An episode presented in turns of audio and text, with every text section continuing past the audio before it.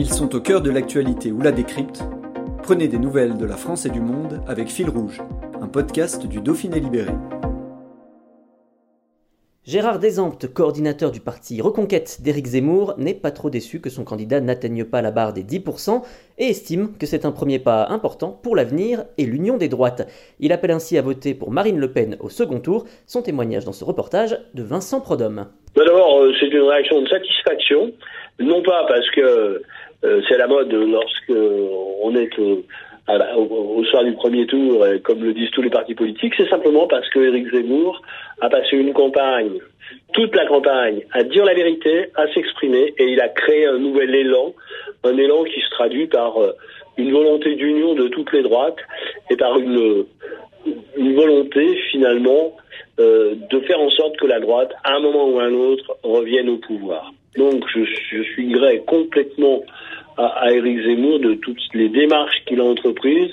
Et je le salue parce que il est tout à fait remarquable qu'en quelques mois, il puisse arriver à un résultat de, de 7%, alors qu'on voit bien des gens qui traînent leur guêtre dans la politique depuis des années, je parle de, de la salle ou du Pont-Aignan ou des tas de, de tas d'autres, alors que d'ailleurs des partis s'effondrent comme le PS ou comme le PC, eh bien je trouve que faire 7% en si peu de temps, c'est une vraie promesse pour l'avenir. On l'annonçait quand même bien plus haut, hein, de 10% à un moment pendant, dans les sondages. Qu'est-ce qui explique cette, euh, cette chute euh, au, moment, au moment clé?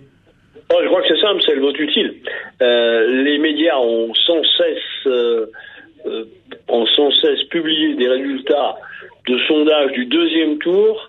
Et dès le mois d'octobre, je le disais, lorsqu'Éric Zemmour apparaissait à 36, 37, 38%, alors que Macron était à 62, 63, 64, eh bien, euh, je disais, c'est ça qui peut le plomber.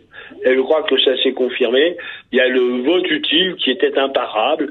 Le vote utile a fait... Euh, euh, et d'ailleurs, pourquoi pas Et j'en suis même très heureux, parce que je préfère avoir Éric Zemmour à 7, Marine Le Pen à 23, qu'avoir Marine Le Pen à 20 et Éric Zemmour à 10, et avoir Mélenchon qui est devant.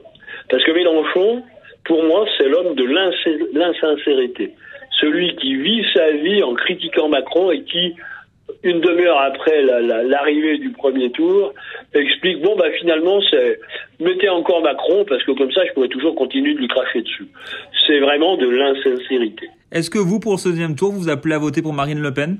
Ah bah clairement, moi, Marine Le Pen, moi je suis pour l'union des droites. Tous ceux qui ont vécu en critiquant Macron et qui aujourd'hui appellent à voter pour lui, je trouve que ce sont des malhonnêtes. Mais purement et simplement des malhonnêtes. Je le disais, Monsieur Lassalle, qui lui a fait une campagne en crachant sur tout le monde, y compris en disant que la campagne était de la, c'est une campagne de merde. Je trouve ça d'ailleurs effarant qu'on puisse se permettre de dire ce genre de choses. Il a, il, il, il prospecte et il prospère en crachant sur Macron. Et ce type, le soir même, il dit va voter tout de suite pour M. Macron. Et il n'y en a pas d'autres, il n'y a pas que lui, hein. je veux dire, il y a Mme Pécresse, il y a M. Mélenchon, enfin, ils sont tous dans le même sac. On, crache sur celui qui est aux commandes. Alors Dieu sait que c'est difficile d'être aux commandes. Il faut au moins reconnaître cela.